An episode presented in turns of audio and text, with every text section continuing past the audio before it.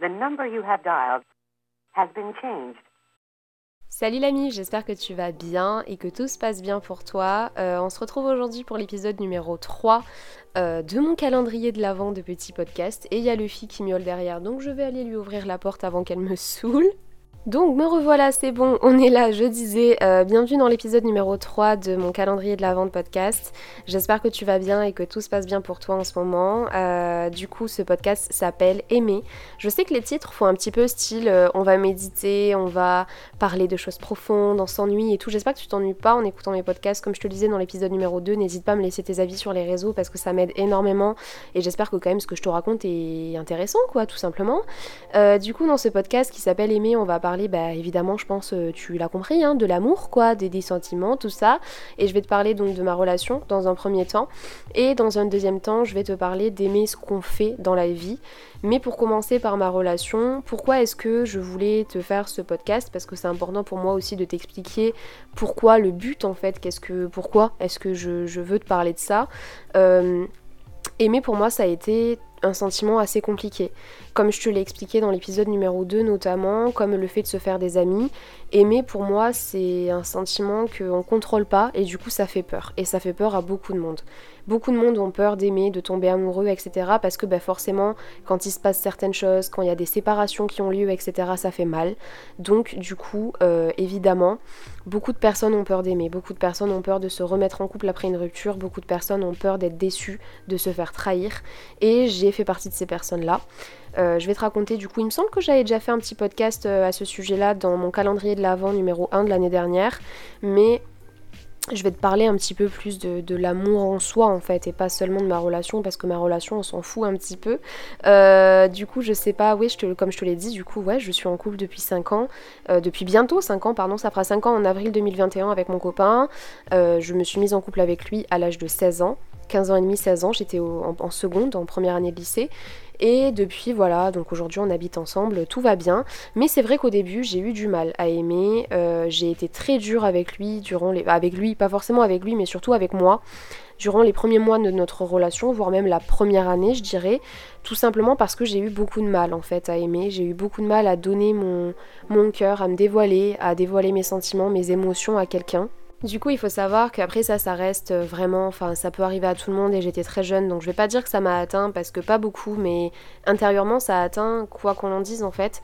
Euh, juste avant de me mettre en couple avec Louis, du coup, j'étais en première année de lycée et j'ai jamais eu beaucoup de copains dans ma vie. Euh, j'en ai eu genre quelque chose comme deux ou trois, quelque chose comme ça. Et enfin, c'était même pas des copains puisque je restais même pas un mois avec. C'était des genres de. Voilà, on se disait qu'on se mettait en couple, mais on était très jeunes. Euh, et en fait, juste avant de me mettre en couple avec Louis, euh, je, je suis sortie avec un garçon avec qui je me sentais très bien. Et ce qu'il faut savoir, du coup, c'est que ce garçon m'a trompée ça m'a fait beaucoup de mal, même si j'étais jeune. En fait, c'est pas le fait de se faire tromper, c'est pas le fait de voilà, parce que c'est vrai que j'étais pas amoureuse de ce garçon, je me suis rendu compte de ça quand je me suis mise en couple avec euh, Louis, mais j'étais pas amoureuse de ce garçon. Mais c'est juste le fait de se faire trahir, et surtout la manière dont ça s'est fait. J'ai pas du tout aimé en fait cette manière-là. Euh, je l'ai déjà raconté sur ma chaîne YouTube, donc euh, voilà, tu sais déjà de quoi ça parle, mais enfin, si tu as regardé les vidéos concernées, puisque ça fait pas mal de temps déjà, mais il faut en fait, comment ça s'est passé, c'est ce garçon-là était dans une classe où il y avait majoritairement que des filles. Et euh, en fait, euh, donc il a été invité à une soirée d'une fille de sa classe. Et pour me rassurer, cette fille m'a envoyé un message en me disant T'inquiète pas, moi aussi, donc on avait 15 ans, hein, euh, T'inquiète pas, moi aussi j'ai un copain, ça fait deux ans qu'on est ensemble et t'as pas de souci à te faire par rapport à ton mec, je vais le surveiller, il se passera rien. Puis il était clean, quoi, mon copain, il, était, il avait pas de souci avec ça, enfin, du coup, mon ex. et en fait, ce qui s'est passé, c'est qu'à cette soirée, j'étais persuadée qu'il s'était passé quelque chose entre bah, cette, cette fameuse fille, en fait, qui m'avait envoyé un message et mon ex à l'époque.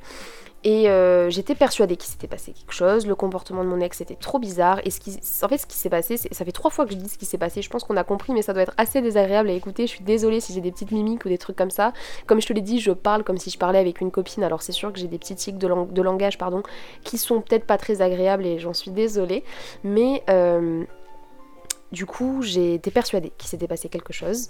Euh, cette fille, enfin mon, ex avait un comportement vraiment trop bizarre. Et euh, quand il est rentré de la soirée, j'avais demandé comment ça s'était passé. Il était très bref, tout ça, alors qu'il allait tout le temps en soirée sans moi. Et d'habitude, il me racontait tous les détails, tout ça. Là, il était resté très bref. Euh, j'avais reçu aussi des messages vers des snaps dans la soirée euh, de lui dansant avec des filles, tout ça. Mais bon, moi, ça me dérangeait pas dans le sens où je sais que c'était pas à coller serré, c'était juste, voilà, de l'humour. On le prenait un petit peu parce que mon ex, c'était quelqu'un qui buvait beaucoup, donc euh, du coup, il était tout le temps bourré très tôt, tout ça dans la soirée. Donc euh, c'était un petit peu le clown de service. Donc voilà, je m'inquiétais pas trop pour ça, mais c'est vrai que Dès le lendemain, j'ai senti qu'il y, avait quelque chose en fait qui allait pas, qu'il y avait quelque chose qui tournait pas rond et que j'ai eu l'impression de me faire des films. Tout simplement parce que au bout de deux jours, moi la meilleure chose que je fais dans une, dans une relation, c'est communiquer. Donc j'y ai communiqué mes inquiétudes ce que je ressentais, que j'avais peur, que je doutais, que je sentais en fait, j'avais un pressentiment qu'il s'était passé quelque chose à cette soirée-là. Et il arrêtait pas de me dire mais n'importe quoi Marie, t'es complètement parano, tu te fais des films, tu devrais arriver à me faire confiance. Vraiment c'est très blessant pour moi que t'arrives pas à me faire confiance et que tu doutes euh, de mon amour, tout ça. Ce qui fait que je, je m'étais moi-même remise en question et je m'étais moi-même dit bah en fait c'est moi qui ai peut-être un problème et voilà, enfin non, je, peux pas, je dois lui faire confiance, il faut que j'arrête de me faire des films, quoi. Je, j'ai vraiment, je me suis vraiment fait passer pour une folle, et j'avais l'impression d'être folle. Donc du coup, ce que j'ai fait, c'est que j'ai arrêté de douter, même si au fond de moi, j'avais un pressentiment sur cette soirée, ça me tracassait énormément. J'en avais parlé à mes copines et tout ça à l'époque, et ça me tracassait beaucoup, en fait. Je me demandais euh, bah, ce qui s'était passé, et puis je sais pas, je, je le sentais bizarre, ce truc. Et au final, ce qui s'est passé, c'est que euh, trois mois après ça, donc il m'a largué un jour, euh, du jour au lendemain. Ça allait très bien entre nous, enfin tout ça, cette histoire était passée. Mais il m'a largué un jour comme ça, je me rappelle, c'était le jour de la Saint-Valentin. Déjà, ça faisait quelques jours, bah, de toute façon tu le sens hein, quand euh, ça va plus trop, voilà, ça faisait quelques jours qu'il était distant. Et pour la Saint-Valentin, du coup, il m'a demandé de, me rendre dans son village. Donc mon père m'a gentiment amené dans son village. Il m'a donné mes cadeaux qu'il avait prévu de me donner pour la Saint-Valentin et ensuite il m'a dit qu'il ne voulait plus être avec moi tout ça donc il a fait les choses très bien pour le coup. On était très jeunes hein, donc voilà il aurait pu s'en foutre complètement mais pas du tout. Il m'a dit en face que voilà il voulait plus avancer avec moi et qu'il avait d'autres projets en tête euh, du coup pour son avenir et que du coup on n'était plus fait pour être ensemble tout ça. Moi ça m'a énormément surpris parce que tout se passait bien et que bah, je faisais pas voilà j'étais pas extrêmement jalouse j'étais bien. Cette histoire c'était du passé donc c'était pas un prétexte en fait pour me quitter mais euh, ce qui a tout fait basculer, c'est que quelques semaines après ça, donc il m'a largué, voilà, j'ai. Voilà, c'était. Voilà, j'ai, je, me suis, je me suis remise quand même, hein, parce que c'était. Enfin, c'est la vie, quoi. Et euh, ce qui s'est passé, c'est que quelques semaines après, j'ai reçu un message sur Messenger. Du coup, euh, donc j'étais en cours au lycée d'une fille qui était présente à la soirée, mais c'était pas la fille en question euh, que, dont je t'ai parlé tout à l'heure qui m'avait envoyé un message. Et cette fille-là qui me dit Écoute Marie, il faut que je te dise quelque chose. J'ai appris que donc telle telle personne XX t'avait largué, que ça faisait euh, quelques mois, ça faisait deux mois qu'on était ensemble, quelque chose comme ça. Et euh, donc en fait, elle m'a dit Voilà, je dois t'avouer qu'il s'est passé quelque chose entre lui et l'organisatrice de la soirée, donc la fille qui m'a envoyé un message, celle que je ne sentais pas depuis le début voilà, ils ont, fait des trucs ensemble le soir de la soirée. Et donc euh, voilà, c'est pour ça que je pense qu'il te l'a caché, du coup je voulais te le dire. Et en fait, bah c'est même pas le fait de me faire tromper, parce que se faire. En fait, non, c'est même pas le fait de me faire larguer euh, qui m'a fait mal. C'est le fait que pendant des mois et des mois, enfin même pas des mois et des mois parce que ça a duré deux mois, mais genre c'est non, on a dû rester peut-être 3-4 mois ensemble. Ouais, peut-être, parce que quand même ça a duré hein, un petit peu, 3-4 mois, ouais, à peine, ouais, quelque chose comme ça. Et euh, en fait, pendant des semaines et des semaines, il m'a fait croire que j'étais folle. Il m'a fait croire que c'était moi qui étais parano et qu'il se passait rien avec cette fille. Alors que je sentais qu'à cette soirée, il s'était passé quelque chose et qu'après, il était, il, était revenu, il était distant pendant quelques jours, puis il était redevenu comme avant mais il était quand même distant pendant quelques jours. Et même vers la fin, je sentais qu'il y avait un problème et je sais pas pourquoi. Au fond de moi, j'étais euh, vraiment persuadée que c'était lié à cette soirée. Après, j'ai cru avoir. En fait, je me suis remise en question à cause de lui, alors qu'au final, c'est moi qui avais raison dès le début et c'est ça qui m'a vraiment fait mal. Et c'est ce pourquoi, donc, euh, quelques mois après, je me suis mise en couple avec euh, Louis. Je l'ai rencontré donc au lycée. Et en fait, je, je n'avais côtoyé personne d'autre comme garçon entre temps, entre donc mon ex et lui. Et c'est vrai qu'au début, bah, j'ai eu beaucoup de mal. J'ai eu beaucoup de mal à aimer, à donner mon cœur, à dévoiler mes sentiments, parce que je pense que ça arrive à beaucoup de filles, à beaucoup de garçons aussi qui sont trompés. C'est très bizarre comme sensation, mais t'as peur que ça se reproduise constamment. En fait, c'est pas le fait de me faire tromper qui me faisait le plus peur, même si ça fait très peur, on va pas se mentir. C'était surtout le fait qu'on me refasse passer pour une folle. J'avais peur qu'on me mente comme il m'avait menti droit dans les yeux, et qu'on n'ait pas peur en fait de, de me bah, de me faire passer pour une folle finalement. Et ça me rend fou les gens qui, ça vraiment folle, pardon, les gens qui, qui, qui, sont capables de mentir droit dans les yeux à quelqu'un et continuer à faire leur vie normalement alors qu'ils ont clairement bah, fauté et qu'ils ont menti, qu'ils ont trahi cette personne et qu'ils sont incapables de lui dire, voire même après notre rupture, ce mec ne m'a jamais dit qu'il s'était passé quelque chose avec cette fille. Et je ne, suis jamais revenue vers lui parce que bah, j'en voilà, voyais pas l'utilité, mais euh, jamais il m'a dit la vérité en fait. Jamais c'est venu de quelqu'un d'autre. Et si cette fille n'aurait pas tout simplement pris l'initiative de venir euh, bah, me dire euh, ce qui s'était passé finalement, euh, bah, je ne l'aurais jamais su. Et du coup, c'est ça qui me blesse le plus. C'est de savoir que pendant des semaines, je me suis remise en question, je me suis dit que c'était moi la tarée dans l'histoire, alors qu'en fait, pas du tout. C'était pas moi, c'est bien qu'il avait fauté. Et il m'avait mené en bourrique en fait tout le long. C'est pour ça que j'ai eu beaucoup de mal à, ouais, à aimer Louis finalement, parce que je me suis privée inconsciemment de tomber amoureuse de lui, je me suis privée de l'aimer parce que en fait je m'imaginais le pire tout le temps. J'étais constamment en train de me dire que ça allait mal se finir, qu'il allait me tromper, qu'il allait me mentir, que je pouvais pas lui faire confiance, que j'allais lui faire confiance mais que j'allais me faire euh, bah, poignarder dans le dos finalement à la fin. Et c'est une sensation qui est très bizarre mais je pense que beaucoup de personnes peuvent partager. Et du coup forcément, vu que je me suis privée de l'aimer, vu que je me suis privée de tout ça, j'ai un peu, je me suis moi-même fait du mal pendant bah, beaucoup de temps. Après, évidemment, j'ai fait un travail sur moi-même et j'ai un copain exceptionnel parce que je serais sûrement tombée sur un gars qui en aurait eu rien à faire, etc. Il m'aurait déjà lâché et il serait allé voir ailleurs, c'est évident. Enfin, en tout cas, voilà, il, se serait pas pris la tête avec moi. Pour le coup, Louis a été là pour moi. Quand j'ai su lui dire ce qui se passait, que bah, mon ex m'avait trompé, que je l'ai appris quelques mois après, qu'au final j'en étais sûre dès le début, tout ça, il a compris tout de suite et il m'a dit que bah, tous les garçons n'étaient pas comme ça et qu'il allait tout faire pour que je pense le contraire et que j'ai confiance en lui c'est malheureux de tomber en plus sur des gens qui n'ont rien demandé et de pas leur faire confiance, de croire qu'ils vont nous tromper alors qu'on les connaît pas. Mais au final, vraiment, c'est une sensation super étrange de penser que euh, t'as l'impression que s'il y en a un qui l'a fait, ils vont tous le faire. Alors que pas du tout, tu vois, ça n'a rien à voir. Mais finalement, bah, t'en es vraiment intimement persuadé. Et c'est chaud quoi. Franchement, c'est dommage de gâcher autant de temps et c'est ce que j'ai pu faire. C'est pour ça que c'est super important d'aimer, c'est d'apprendre à aimer en tout cas.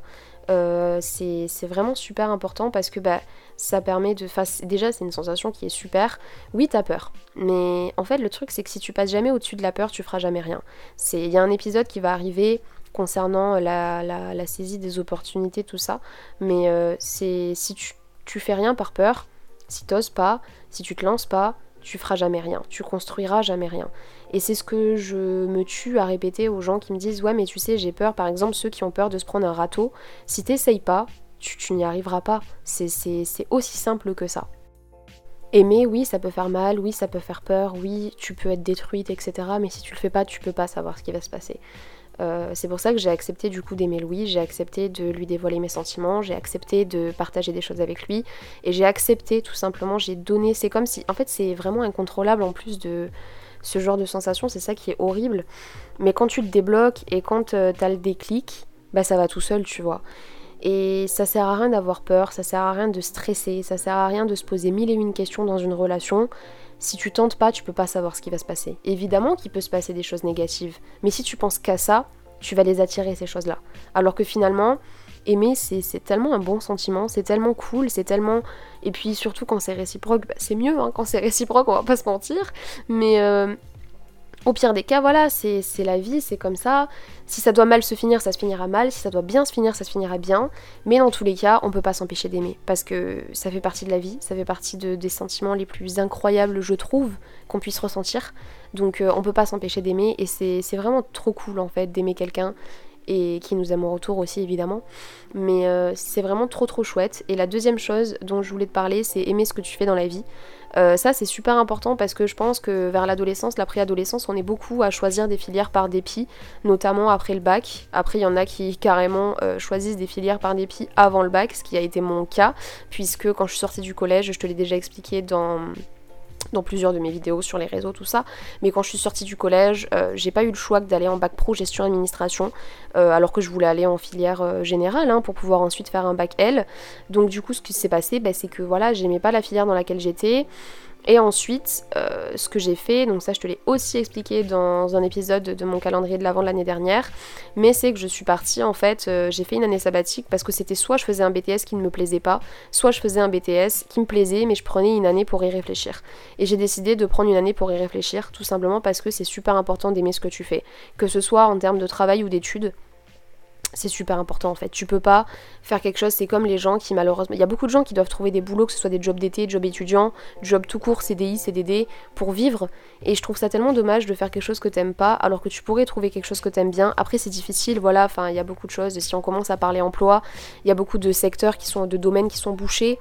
Euh, il y a beaucoup de, Enfin, on peut pas trouver des emplois comme trouver une baguette de pain, quoi. Genre, voilà, tu trouves pas un emploi comme tu trouves 2 centimes par terre. Donc, forcément, et encore, les 2 centimes par terre, faut les trouver. Donc, euh, imagine l'emploi.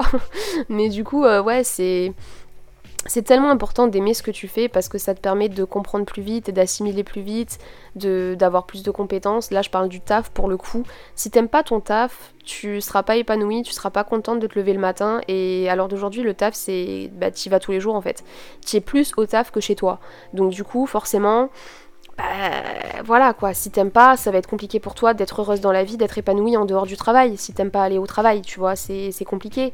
Et euh, crois-moi, même si c'est difficile, même si c'est compliqué, tu peux trouver quelque chose que t'aimes. Et euh, j'espère que tu trouveras, si ce n'est pas le cas encore aujourd'hui, parce que je sais que pour le taf c'est très compliqué, mais pour les études en tout cas, euh, il faut que t'aimes aussi ce que tu fais, parce que ça va faire partie de ta vie, de tes diplômes. Et euh, après, si voilà, tu finis tes études par dépit, c'est aussi bien, hein, voilà, mais c'est sûr que c'est mieux d'aimer ce qu'on fait. Après, parfois, on n'a pas le choix comme j'essaye de te le répéter. J'arrête pas de, de lancer la balle, c'est genre on n'a pas le choix, ouais mais c'est bien de trouver, ouais mais on n'a pas le choix. Voilà, parce que je sais qu'il y en a qui vont me faire des retours du style ouais mais Marie, tu sais, il y en a qui ont pas le choix, et je le sais, parce que j'ai moi-même pas eu le choix, mais j'ai eu le choix à la sortie du bac de faire une année sabbatique pour réfléchir à ce que je voulais faire, ou de euh, partir directement dans un BTS comme mes parents, ma famille le voulaient, mes amis, tout ça, pour que je puisse ne pas perdre une année mais aller dans un BTS qui n'allait pas me plaire. J'ai préféré faire une année sabbatique, quitte à perdre une année qui pour moi n'a pas du tout été perdue, parce que ça a été une année exceptionnelle. D'ailleurs, euh, j'ai fait un, podcast pardon, sur l'année sabbatique dans mon premier calendrier de l'avant, si jamais tu veux aller le voir.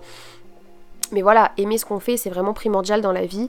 Et ça te permet de, même... En fait, on s'en rend pas compte, mais ça fait partie aussi de notre bonheur extérieur.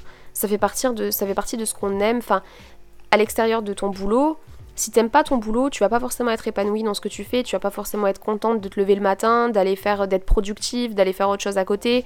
Non, tu voudras, enfin ce sera pas aussi bien que si t'aimes ce que tu fais, tu ressors de ton boulot, t'es content parce que t'as réussi à réaliser des choses aujourd'hui, t'as réussi à aider des gens si ton aide c'est dans, si ton boulot pardon c'est dans l'aide à la personne, tu, si t'es dans la relation client, dans la vente comme moi, euh, d'ailleurs il y a un petit épisode qui va arriver sur ça, je, tease un petit peu mais il y a un petit épisode qui va arriver sur ça aussi, mais si jamais tu fais quelque chose forcément que t'aimes bien, comme dans la vente, la relation client, tout ça, tu sors, t'es content, tu vois, tu t'as dit bah, t'as servi des gens, t'as as permis aux gens de trouver ce qu'ils veulent.